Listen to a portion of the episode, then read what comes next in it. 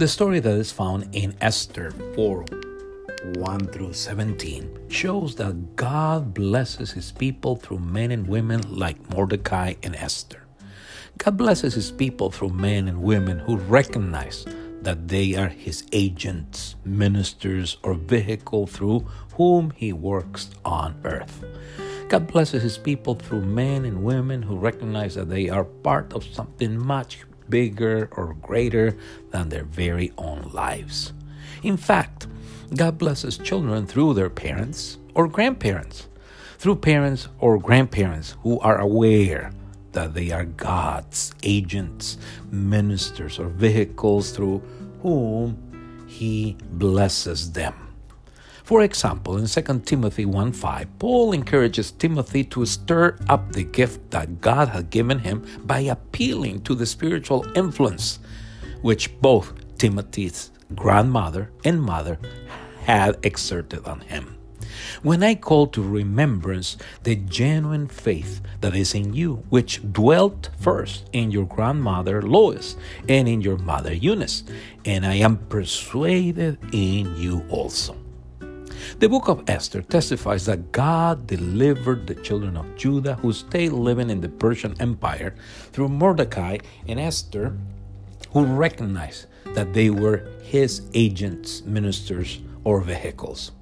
In other words, your youth, your experience of old age, your gender, your academic preparation, your skills, your spiritual gifts, or your resources have been given by God so you so he could use you for his glory and to bless others in his name as he used Esther's beauty and position to bless the children of Judah who lived in the Roman Empire.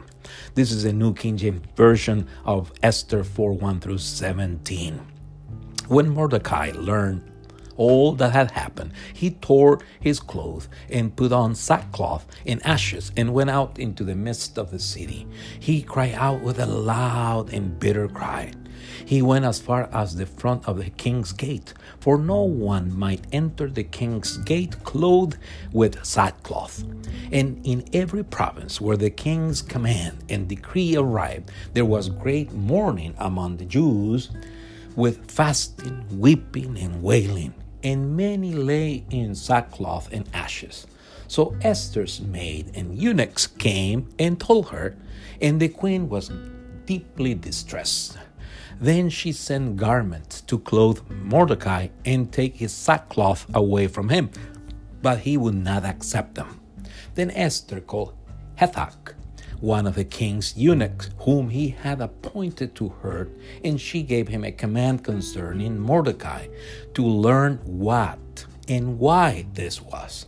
So Hathach went out to Mordecai in the city square that was in front of the king's uh, palace or king's gate. And Mordecai told him all that had happened to him in the sum of money that Haman had promised to pay into the king's treasures to destroy the Jews. He also gave him a copy of the written decree for their destruction, which was given at Shushan, that he might show it to Esther and explain it to her, and that he might command her to go in to the king to make supplication to him and plead before him for her help. So Hathach returned and told Esther the words of Mordecai. Then Esther spoke to Hathach and gave him a command for Mordecai. All the king's servants and the people of the king's provinces know that any man or woman who goes into the inner court to the king who has not been called, he has but one law put all to death except the one to whom the king holds out the golden scepter, that he may live. Yet I myself have not been called to go in to the king's king these thirty days. So they told Mordecai Esther Esther's words, and Mordecai told them to answer Esther. Do not think in your heart that you will escape in the king's palace any more than all the other Jews, for if you remain completely silent, at this time. Relief and deliverance will arise for the Jews from another place, but you and your father's house will perish. Yet, who knows whether you have come to the kingdom for such a time as this?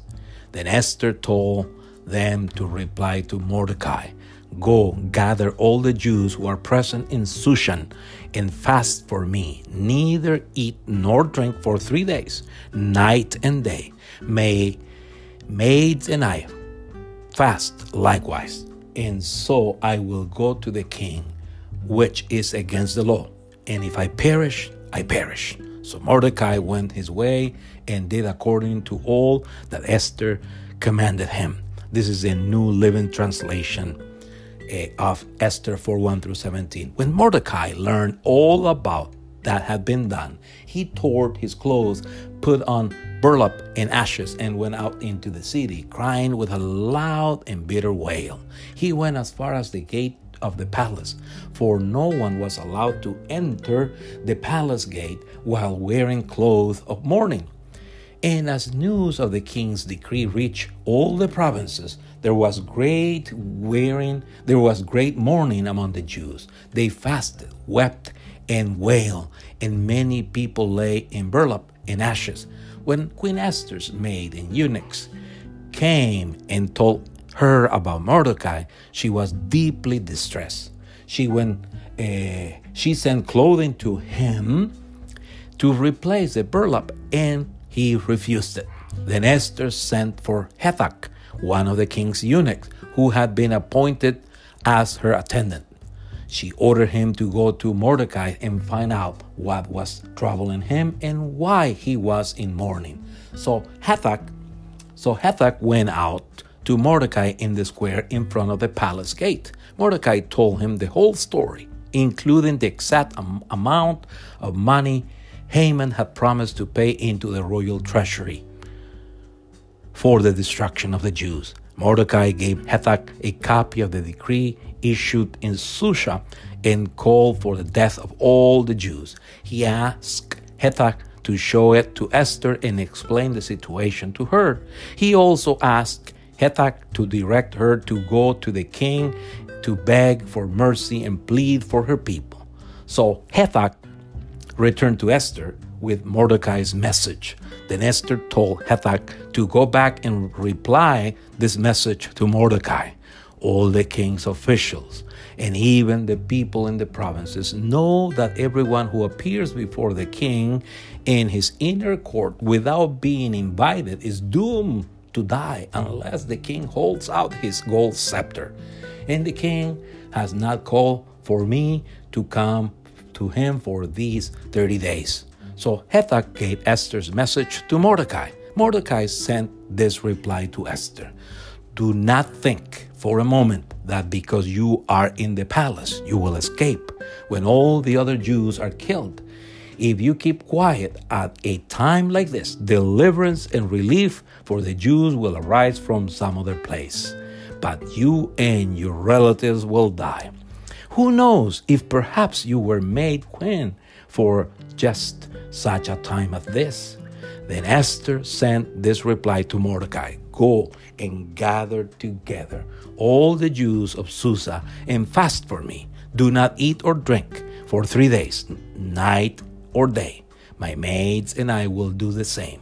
And then, though it is against the law, I will go in to see the king. If I might, if I must die, I must die. So Mordecai went away and did everything as Esther had ordered him. As reading the story that is found in this chapter of Esther, I should point out to you that the book of Esther tells us the story of the children of Judah who stayed behind in the Persian Empire, just like the book of Nehemiah, Ezra, Zechariah, and Haggai describe the story of the children of Judah who returned from Babylon or Persia to Jerusalem or to the Promised Land. The emphasis of the book of Esther is God's providential care on behalf of his people. The stories center on Esther's and Mordecai's lives. Their faith and willingness to risk their lives for their people is an example to follow. Mordecai's warning teaches that you and I should use to glorify God and to bless people, your youth, your experience, your old age, your gender, your academic preparation, your skills, your spiritual gift, or your resources, as Esther and Mordecai used their resources. In Esther's case, her beauty and position to be a blessing to the children of Judah who live in the Persian Empire. So, if God delivered the children of Judah who stay living in the Persian Empire through Mordecai and Esther, who recognized that they were his agents, ministers, or vehicles. In the same way, God will use you to share the gospel of Jesus Christ to those who have not heard it. He will use you to serve others in His name and to be a blessing to them. Amen. God bless you. Thank you.